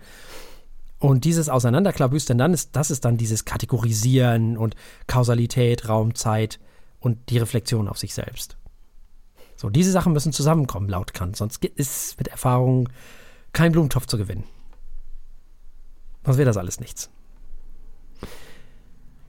Und er sagt noch was. Wahrnehmung schön und gut. Wir brauchen aber noch was anderes, sagt Kant, nämlich Urteile. Mhm. Denn all die ganze Wahrnehmerei, sagt Kant, zum Beispiel Farbwahrnehmung, können weder falsch noch wahr sein. Warum nicht? Weil ich noch nicht geurteilt habe. Urteile sind wahr oder falsch. Sie beruhen auf den Wahrnehmungen. Kant sagt, denn Wahrheit oder Schein sind nicht im Gegenstande, sofern er angeschaut wird, sondern im Urteile über denselben, sofern er gedacht ist. Wahrheit oder Schein sind nicht im Gegenstand, wenn er angeguckt wird, sondern im Urteil über diesen Gegenstand, wenn er gedacht wird. Und da er ja nun mal der Wissenschaft das Wort reden wollte, er wollte ja die Wissenschaft retten. Mhm. Naturwissenschaft vor Humes Skeptizismus da. Ähm, ich stelle mein Urteil, jetzt kommt was ganz, ganz wichtig. Ich stelle mein Urteil, wenn ich ein Urteil fälle, zur kriteriellen Disposition für mhm. andere Verstandeswesen. Also, ich stelle es zur, äh, zur Diskussion, kann man sagen, für andere Verstandeswesen die mein Urteil überprüfen können. Denn mögen meine subjektiven Sinneseindrücke auf der Ebene meiner Wahrnehmung immer noch privat sein, sobald ich ein Urteil fälle, werden diese Wahrnehmungen plötzlich öffentlich. Spannend. Weil ich sie nämlich dann mit anderen abgleiche, mit anderen Vernunftswesen, mhm. mit anderen Menschen. Ha! Und somit natürlich auch auf wahrheitsgemäß, äh, aus wahrheitsmäßig angelegt und überprüft werden können. Mhm. Siehe Hannah Arendt in diesem Zusammenhang, die genau so gedacht hat übrigens. Mhm. Interessant, da ist er natürlich auch auf der Seite äh, vieler antiker Philosophen. Ja. auf der ganz großen, ja. Wir treffen uns also als Vernunftswesen in einem objektivierbaren Raum der Erfahrung und der ist immer kleiner als die Menge seiner Teile. Klar, wir können ja nicht alles wahrnehmen so, ne? Das geht ja nicht. Sind da ja eben nur mal ein bisschen eingeschränkt. Eben schon deswegen, weil die Bedingung unserer Möglichkeiten der Erkenntnis niemals Teil dieses Erfahrungsraums werden kann. Objektivität, sagt Kant, beruht auf Intersubjektivität. Sie ergibt sich aus der notwendigen Übereinstimmung zwischen verschiedenen menschlichen Subjekten. Unsere Einzelerfahrungen zusammengefasst ermöglichen also Wissenschaft. All unsere subjektiven Einzelerfahrungen werden also zu einer objektiv objektivierten Erfahrung. Und das gilt eben für alles, auf was wir uns einigen. Wenn es denn evident ist. Logischerweise. Interessanterweise auch für Moral. Denn da auch da ist er, das ist wichtig. Anders funktioniert die ganze Universellerei nämlich nicht. Das geht anders gar nicht. Aber dazu kommen wir dann in der Kritik der praktischen Vernunft. Das heißt, für ihn ist Intersubjektivität ganz wichtig. Wir haben eine Erfahrung, stellen diese Erfahrung zur Disposition, zur Diskussion. Und desto mehr Leute der Meinung sind, genau. Also wissenschaftlich natürlich jetzt nicht irgendwie, äh, dass ich sage, das ist blau und du sagst, das ist rot, sondern es geht Kant wirklich hier um wissenschaftliches Arbeiten natürlich. Ne? Mhm. Es geht hier tatsächlich um, äh, das ist, geht auch im Privaten meinetwegen klar, aber es ist halt wirklich, es geht hier um Wissenschaft. Es geht hier wirklich darum, dass wir zum Beispiel sagen, dieser Tisch ist in diesem Raum. Mhm. So. Und desto mehr Menschen zu dieser Erkenntnis kommen, weil wir das irgendwie belegen können, desto objektiver wird das alles aus den subjektiven Einzelerfahrungen, man könnte auch sagen, wenn man das auf die heutige Zeit übertragen wollen würde, ähm, aus Einzelstudien werden dann immer sicherere Erkenntnisse. Mhm. So, weil die immer alle mehr zusammenkommen. Das ist wichtig. Das ist wirklich wichtig. Diese Intersubjektivität, ähm, die eben dann diesen Raum objektivieren können. Und zwar immer nur zu einem gewissen Grad natürlich, aber immerhin. Also ganz schön viel schon. Das ist extrem wichtig. Nicht nur für seine Metaphysik, dafür natürlich auch, aber Objektivität beruht auf Intersubjektivität. Wichtig. Unsere Möglichkeit der Wahrnehmung ist kleiner als das, was da ist. Unsere Wahrnehmung ist eben nicht absolut, sondern relativ. Wir sind nicht größer als die Welt. Das ist, was er meint mit, Allein schon, weil die Bedingung unserer Möglichkeiten der Erkenntnis niemals Teil des Erfahrungsraums werden kann. Wir sind kein Gott, der auf die Welt gucken kann. Die Welt ist größer als wir und unsere Möglichkeiten der Erkenntnisse über diese. Das ist wichtig. Nicht nur für die Metaphysik. Wir finden so vieles bei Kant wieder, was du sagen, wo du sagen willst, ach, Arendt, ach, Popper, ach hier, ach da. So. All diese ganzen Geschichten mit bloß keine Revolution und alles, das ist alles hier, das kommt alles mhm. noch. Genau, ne, so aus diesen Gründen. Das ist schon mal eine ganze Menge, was wir jetzt gelernt haben. Wir haben jetzt gelernt, für Kant gibt es sozusagen einen objektivierbaren Erfahrungsraum, der auf Intersubjektivität beruht. Wahnsinnig wichtig. Das erklärt, warum das so sehr eine Grundlage für alles, was danach kam. Allerdings. An Denken im Westen. Zumindest Raum. hier. Ja, Zumindest genau. äh, im, im, äh, in Europa. Ja. Denn in den USA und in England oder in Großbritannien sieht man das ganz anders. Gut, die hatten zu der Zeit gerade auch eine Menge zu tun. Ne? Ja, die hatten vor allem Hume. Ja, und die hatten Hobbes und die hatten Locke und all die, das waren alles Empiristen. Mhm. Rationalismus ist für die bis heute ganz großer Müll. Auch Kant wird sehr kritisch gesehen. Mhm. Immer noch, also doch, doch. Also, bis jetzt alles schon mal sehr schön. Sehr trocken, aber sehr schön. ja, sehr, sehr, trocken, aber wenn man es denn dann übersetzt kriegt, äh, macht es doch plötzlich Sinn und vor allem wird die wird klar, warum das so wichtige Dinge sind, dass sie jemand gedacht und veröffentlicht hat. Mhm. Ja. ja, also was jetzt ist, wir nehmen die Welt jetzt schon mal richtig hübsch wahr. Das ist ja schon mal was. Das Ding für uns, also die objektivierbare Geschichte, die da auf der Intersubjektivität beruht. Mhm. Nun wollen wir dem Ganzen etwas hinzufügen. Der Mensch, sagt Kant nämlich, besteht aus einer sinnlichen Seite, das hatten wir die ganze Zeit jetzt, bis jetzt, nämlich Sinnesorgane und Verstand, und auch aus einer denkenden Seite. Und das ist die Vernunft, die darüber hinausgeht. Kant spricht davon, dass der Mensch Bürger zweier Welten ist. Jetzt ist Spinoza nicht nur raus, sondern wütend. Also jetzt ist er richtig sauer. Das geht gar nicht, sagt er. Kommen wir bei der Kritik noch drauf. Ähm, und das kann man sich so erklären. Wir leben in einer Welt, die wir über die Sinne wahrnehmen. Mit Hilfe des Verstandes, das ergibt dann die Anschauung und wir sind glücklich. Und die wir im realen Leben so, in unserem täglichen Leben, machen wir genau das. Die spüren wir, in der handeln wir aufgrund von Sinneseindrücken. Und auf der anderen Seite können wir aber auch denken, den Dingen nachdenken.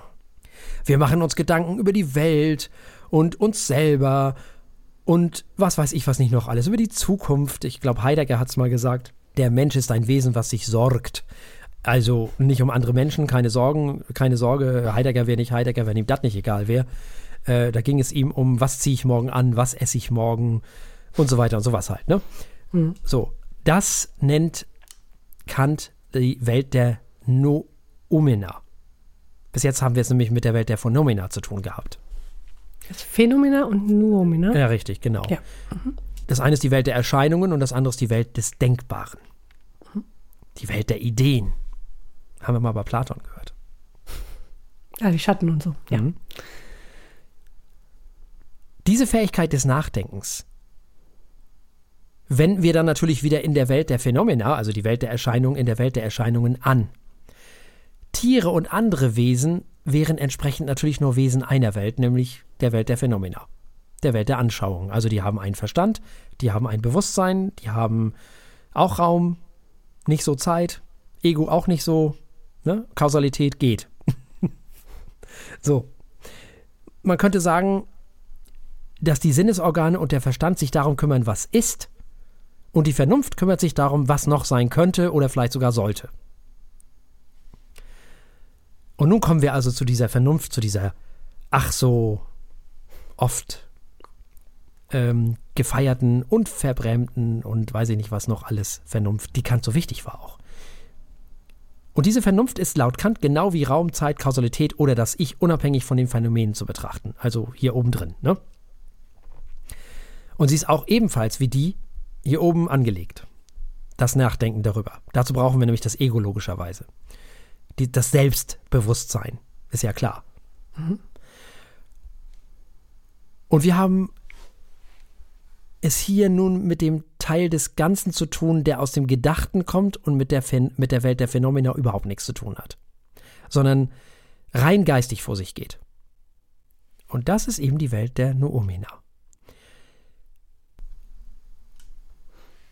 Kant sagt, Erkenntnis kann nur dann evident sein, wenn sie nicht einfach über Gott, Freiheit, Gerechtigkeit, die Welt oder die Seele fantasiert, sondern wenn sie auch die Bedingungen reflektiert, unter denen überhaupt etwas über diese Dinge ausgesagt werden kann.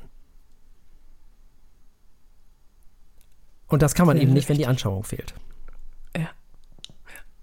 Und deswegen. Ach, herrlich. Ja. Hätten das doch mehr, mehr Leute verstanden. Und deswegen können wir auch weder Gott noch Gerechtigkeit noch sonst was aus der Welt der Noumena beweisen. Das geht nicht, das bleibt da oben drin. Das ist rein subjektiv. Das ist wie die Liebe. Zu einem anderen Menschen, egal ob nun äh, geschwisterlich, elterlich, wie nennt man das, keine verwandtschaftlich ähm, oder, oder partnerschaftlich oder freundschaftlich, ist völlig egal, welche Art der Liebe das ist oder Zuneigung, wie man das auch immer nennen möchte da spielt, das hat, haben wir schon bei Hannah Arendt und bei Kierkegaard gelernt, die objektive Welt keine Rolle. Das ist rein Noomina. Ja, das rein privat. Deswegen war, Kant, äh, war Arendt das so wichtig. Geh, kann, geh doch Hannah Arendt weg mit der Liebe in der Öffentlichkeit, da will sie nichts von hören. ja? Kant würde ihr zusprechen, da hat sie es her. Am Ende. Wir können das also nicht beweisen. Trotzdem müsse man über diese Dinge sprechen und nachdenken, obwohl man über diese nicht wissenschaftlich sprechen kann. Weil eben diese in der Welt der Phänomena, in der Welt der Gegenstände nicht zu finden sind, also in der Welt der Anschauung nicht erfahren werden können.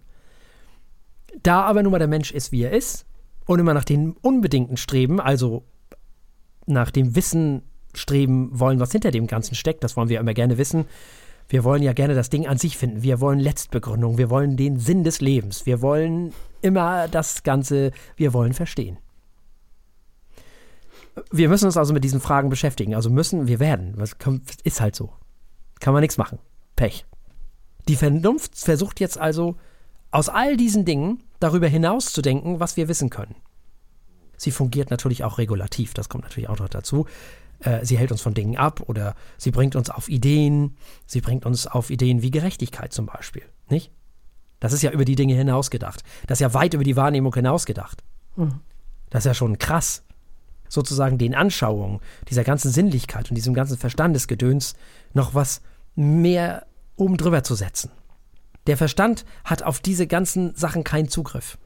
Der ist lediglich zuständig für unsere ganzen Funktionen. Spinoza würde vielleicht sagen, ähm, oder auch Kant, der gehört zur objektiven Welt einfach. Das ist alles so, das ist, so wie Spinoza schon sagt, alles eins. Ja, also das Gehirn mhm. macht halt mhm. das, was gehört zum Körper. So. Tut Dinge. Macht Leben. Macht, dass wir nicht kaputt gehen, erstmal. So. Und dazu gehört auch die Anschauung. Das ist alles für Kant Verstand. Der Verstand regelt. So. Und alles, was darüber hinausgeht, Ideen wie zum Beispiel Gerechtigkeit, Freiheit oder auch Gott oder Seele oder Gott weiß was, das ist die Vernunft. Wir können diese Ideen aber nicht beweisen, die uns die Vernunft liefert, da uns die Anschauung fehlt und somit ein essentieller Teil der Erkenntnis. Tja, wir wissen es also schlicht nicht, weil uns Teil der Anschauung fehlt. Was natürlich dazu führt, dass wir den Leuten auch nicht das Gegenteil beweisen können. Mhm. Das ist das Blöde an der Sache. Du kannst also mit deiner Vernunft alles Mögliche an Ideen haben. Tja. Das bleiben halt Ideen, ja. Sind, ja, bleiben halt Ideen. Man kann zusammenfassend sagen, unsere Sinnesorgane liefern uns den für uns wahrnehmbaren Teil der objektiven Welt. Also den Teil der objektiven Welt, den wir wahrnehmen können. Das wird dann durch den Verstand subjektiviert und führt zur Anschauung. Mit Hilfe von Raum, Zeit, Kausalität, dies, das. Das wird dann wiederum intersubjektiviert und führt zu einem objektivierten Erfahrungsraum. Und die Vernunft beschäftigt sich mit allem, was darüber hinausgeht. Also mit den klassischen metaphysischen Fragen. Mit dem, was da noch sein könnte. Da muss doch irgendwo noch was sein. Ne? Aber das mit der Gerechtigkeit und all diesen ganzen Sachen schwierig. Das geht nicht. Das, du kannst nicht deine Gerechtigkeit über die der anderen Menschen stülpen. Das ist das, ne? Das funktioniert nicht. Das, fun das geht einfach nicht. Wie soll es da zu einem objektivierten Erfahrungsraum kommen? Nun gut, wir können nicht alles wissen. Das, was wir wissen, wissen wir nur, weil es die Welt gibt und weil sie uns durch die Sinnesorgane und den Intellekt, den Verstand, erscheint. Weil es also eine objektive Welt und eine subjektive Wahrnehmung dieser gibt. Das wird dann durch Intersubjektivität objektiviert und das ergibt dann die Realität. Das ist das, wo wir uns täglich drin aufhalten. Mhm. Und da gibt es doch die Vernunft, die über diese ganzen Dinge hinausdenkt. Ohne dabei natürlich zu absoluten Erkenntnissen zu kommen, also zum Ding an sich zu kommen, aka zur Wirklichkeit zu kommen. Das ist nämlich der Unterschied. Realität ist das, was unsere Sinnesorgane und unser Verstand wahrnehmen. Die Vernunft versucht immer an die Wirklichkeit ranzukommen, an das Eigentliche sozusagen. Und da kommen wir natürlich nicht ran. Mhm. Ja, die Realität ist also die Geschichte, die wir uns erzählen über unsere Sinneswahrnehmung. Ja. Das, worin wir uns ja. bewegen. Okay. Genau. Realität ist Wissenschaft sozusagen, mhm. all das. Genau. Und Wirklichkeit ist das, was dann, wo wir gerne wissen wollen, da muss doch noch was mehr sein. Da muss doch, es muss entweder einen geben, der das alles gebaut hat. Oder was ist denn da mit dem Sinn des Lebens? Oder keine Ahnung. Ach, es ist doch aber auch alles. Es muss doch irgendwo noch einen Grund geben und so weiter, ne? Oder so. Oder warum ist das so oder so? Es muss doch Gerechtigkeit geben im Leben und es muss doch, keine Ahnung, so, so halt, so Sachen halt. Ist ja eine schöne Sache auch. Ist eine schöne Sache, ist auch eine sehr frustrierende Sache. Ja, also, stimmt. Sich davon trennen zu können, ist ja durchaus auch etwas, was. Äh, Aber Hoffnung. Hm? Mhm. Stimmt. Nicht wahr? So. Keine Hoffnung ohne blinden, blindes, blindes Glauben. Genau. Ja, klar. Nicht wahr? Ganz wichtig. Gehört auch dazu. Hoffnung ist auch so ein Ding, kannst du nicht beweisen. Aber es ist wichtig. Ja, ist auch wichtig, dass man es nicht beweisen kann. Ja, total. ja. Hm. Total. Also, ja, das in, also wirklich in grob. so ein bisschen das, was Kant gesagt hat. Es gibt da noch viel mehr zu erzählen. Mhm. Ähm, das würde den Rahmen dieser erbaulichen Veranstaltung allerdings sprengen. Es gibt natürlich auch Kritik. Mhm. Spinoza würde zum Beispiel sagen, Ach, Kant. Das mit dem Ding an sich, das ist schon wieder so eine Ebene, die es eigentlich gar nicht braucht. war ja das Ding an sich bei Kant, wenn man so will, eine Kluft zwischen uns und der Welt klöppelt. Ich rede jetzt tatsächlich erstmal von den Dingen an sich, nicht Wirklichkeit, sondern von der Realität, ne? Mhm. Also von unserer Wahrnehmung. Da würde Spinoza sagen, was soll denn das? Deswegen braucht Kant neben dem Verstand auch die Vernunft, die über diese Anschauung hinausgeht und so weiter und so fort. Kant macht im Grunde genommen eine Tür auf, die Spinoza bereits geschlossen und verbarrikadiert hatte, ja eigentlich sogar schon zugemauert hatte. Für, äh, für Spinoza gibt es ja nur äh, Immanenz. Ne? Also für, für Spinoza gibt es alles das andere nicht. Er würde sagen, wenn Kant sagen würde, wir müssen über diese Dinge nachdenken, wie zum Beispiel Hoffnung und äh, Gerechtigkeit, äh, da würde Spinoza sagen, gibt es nicht, fertig. So. ja. Kokolores. Leben leichter, auf jeden Fall. So. Ne, so ungefähr. Für ihn waren wir alle Welt, klar, und alles, was es in der Welt äh, äh, gibt, das gibt es halt. Und natürlich gab es für ihn auch diese Vernunft im Sinne von Demokratie und dieses alles, das schon. Ja, ja. Aber das war halt für ihn keine Welt hinter der Welt. Das gehörte für ihn alles dazu. Das war, mhm. gehörte einfach da rein. Für ihn war sozusagen, bei, ihn, bei ihm, bei Spinoza ist alles mittendrin und nicht nur dabei. Kant hingegen sagt ja diese zwei Welten, ne, weil er ja eben Hume auch ein bisschen recht gibt, so nach dem Motto, ja, wir sehen die Erscheinungen und nicht äh, die, das, was es ist, sondern das, wie es uns scheint. Da würde Spinoza auch sagen, auch nö, lass mal. So. Ähm, weil auch Spinoza dann nicht böse gemeint ein naiver Realist war, so nennt man das. Mhm. Also er sagt, das ist, wie es ist. So, fertig. Er würde also den naiven Realismus von Spinoza ebenso wie den naiven Skeptizismus von Hume würde Kant verneinen. Das ist für Kant beides keine Lösung. Kant spaltet also sozusagen die Erscheinung von dem Ding an sich und da ist er dann bei Hume, aber er setzt eben auch den Verstand und trennt ihn von der Vernunft, von der Vernunft und da gibt es für Spinoza keinen Unterschied. Das ist für ihn ein Unterschied, der nicht gemacht werden muss. Und das führt dann zu diesem Spagat, den man dann eben mitgeht oder nicht. Also, also Spinoza würde ihm vorwerfen, diese zwei Welten, das, das muss ja nun wirklich nicht mehr sein.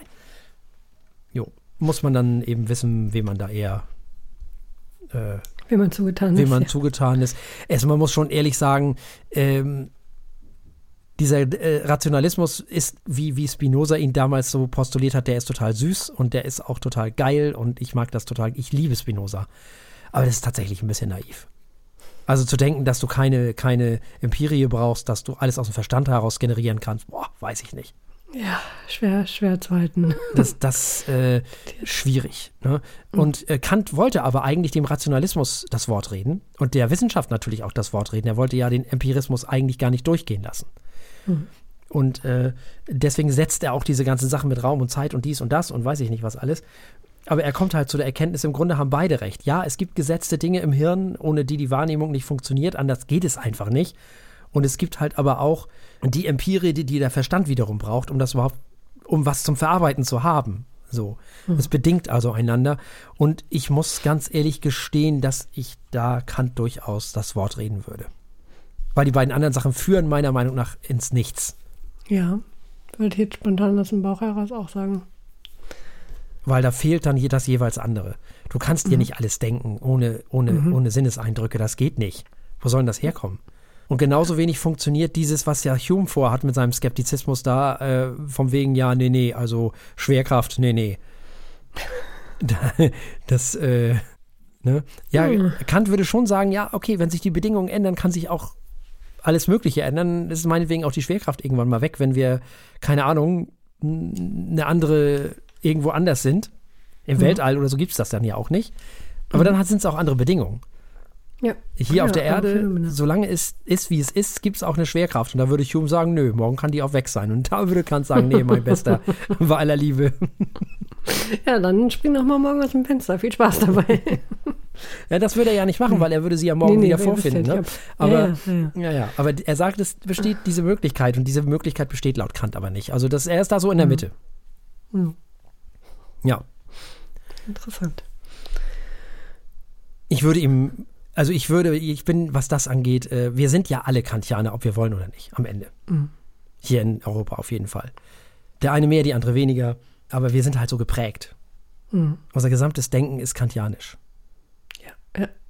Das merkt man sehr. Das habe ich auch bei jeder äh, Quelle äh, gemerkt, dass ich mich immer fragen musste, Finde ich das so logisch, weil es tatsächlich so logisch ist oder bin ich so geprägt, damit aufgewachsen bin? Und deswegen halte ich das natürlich für logisch, weil das mein ganzes Denken mit geprägt hat und die Art und Weise, wie ich die Welt erlebe, ist, äh, kann, kann ich ja gar nicht trennen. Nee, natürlich. Nicht. Klar. Ja, ja. So ist das. Ja, das ist eben, er hat den Rationalismus und den Empirismus halt miteinander verbunden mhm. und hat damit wirklich eine Welt geschaffen, wo man heute von Vor- und nach Kant redet. ja, also ich glaube, wir haben heute den Eindruck davon gekriegt, äh, warum das nicht ganz verkehrt ist. Ja, und was sich ja mal vorstellen, hm. Alter, wie bist du damals, damals, es ist ja eine unglaubliche Leistung. Ja, ja. Nur rein so aus der Theorie raus. Das ist ja oberkrass. Die sich da so viele Gedanken zu machen, die Kritik der reinen Vernunft ist ein richtig dickes Buch. Mhm. Also so ist nicht, ne? Ja. Also. Ja, der Beginn der modernen Philosophie. Richtig. Und nicht nur der modernen Philosophie, sondern auch der modernen Wissenschaft. Mhm. Das muss man ganz klar sagen. Ja, 1781 ist es erschienen. Ja, 87 die zweite Auflage, um die geht es. Der hat es ja. dann nochmal also, neu veröffentlicht. Ah, genau, hat noch viel Veränderung von ja, ja, genau. Ja, genau. Das ist halt das Wichtige. Ja. Mhm. ja, wir wollen uns natürlich auch noch mit der Kritik der praktischen Vernunft beschäftigen. Das ist nicht mehr ganz so trocken. Mhm. Da geht es dann um den kategorischen Imperativ. Ach, da geht schön. es dann darum, äh, was kann ich tun? Aufgrund mhm. dieser Erkenntnisse, die wir haben, was kann ich tun? Sehr gut. Da ja? ist man auch, glaube ich, schneller wieder an Bord, gedanklich. Mit Sicherheit. Ja. Genau. Und es mhm. geht dann auch noch um die äh, Kritik der Urteilskraft. Da geht es dann um, was kann ich hoffen? Mhm. Wir wollen uns noch beschäftigen mit, was ist Aufklärung? Da redet Kant davon, dass die Leute sich doch gefälligst ihres Verstandes bedienen sollen und so. Mhm. Da ist dann dieses ganz berühmte, niemand hat das Recht zu gehorchen. Und so. Bei Kant, wie Arendt so schön sagt. Ja, ich äh, weiß nicht. Äh, ich hoffe, das war nicht zu, zu krass.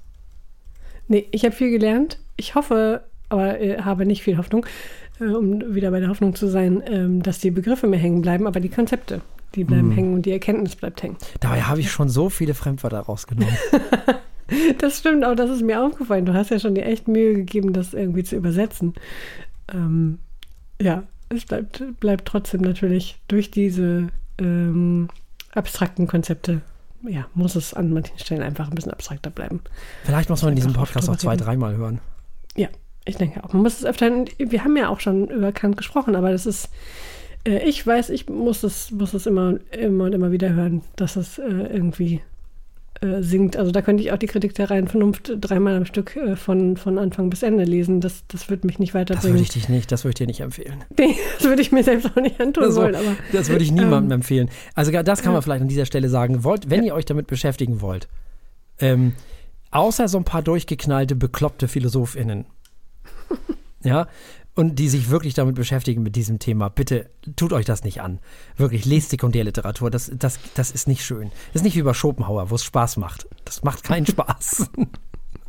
Gibt es eigentlich so ein, die Physiker mit Philosophen, denke ich mir so? Das bietet sich doch an, gibt es doch mit Sicherheit, das dass jemand mal ein Buch nicht. geschrieben hat, so ein paar Persönlichkeiten gegenüberzustellen, interagieren zu lassen. Tja. also, liebe Hörerinnen und Hörer, falls das jemand kennt, das sowas würde ich gerne mal lesen. Hm. Dann hast du so einen Hume und so einen Kant. Zwischendurch kommt so ein Popper rein und sagt, ihr habt da alle. Ja, der ist ja noch ein bisschen später. Ne? Ja, ja, klar. Nee, ist ja egal, aus welcher Zeit. So, also okay. einfach äh, sich vorstellen, wie sie miteinander sprechen und dabei die Konzepte erklären. Wäre interessant. Mhm. Es ist auch krass, wie viel da heute noch diskutiert wird, ne? Mhm. Ja, das wundert mich auch absolut. Also. Nach äh, bald 300 Jahren, 250. Ja. ja. Also wie, wie, die Leute immer noch über seine Thesen diskutieren, das ist echt, also das ist eine unfassbare Leistung, die er da vollbracht hat. Echt. ja. Das muss man schon sagen. Ja, nächstes Mal gibt es wieder Musik, habe ich mir sagen lassen, oder? So ist es, so ist es, so ist es. Und zwar. Schnell hier nach unten. Das hattest du so viel Zeit. Ich hätte einfach Ende drücken können, aber habe ich vergessen. Ähm, nächste Woche werden wir ähm, für alle, die uns im Internet hören, einen Spätburgunder verkosten mhm. vom Weingut Braunewell. Mhm. Da freue ich mich schon drauf. Biowein von 2019. Und wir hören die Kaiser Chiefs mit äh, Kaiser Chiefs Easy Eighth Album und Everything Everything mit Mountainhead. Mhm. Sehr schön. Ja, ich hoffe, ihr habt euch bis nächste Woche wieder erholt, denn ihr seid noch nicht ganz fertig, denn es gilt uns noch zu lieben, zu liken, zu mhm. kommentieren, zu teilen, allen zu sagen, wie toll das hier doch ist oder so, ähnlich. Äh, also damit seid ihr dann auf jeden Fall die Woche beschäftigt, A, über diesen Podcast nachzudenken und B, uns auch noch überall zu teilen und zu tun und zu machen. Und wenn ihr damit fertig seid, dann ist die Woche definitiv um und wir sind wieder da. Und bis dahin bleibt uns an dieser Stelle nichts anderes als zu sagen, bleibt uns gewogen. Bis zum nächsten Mal. Tschüss. Tschüss.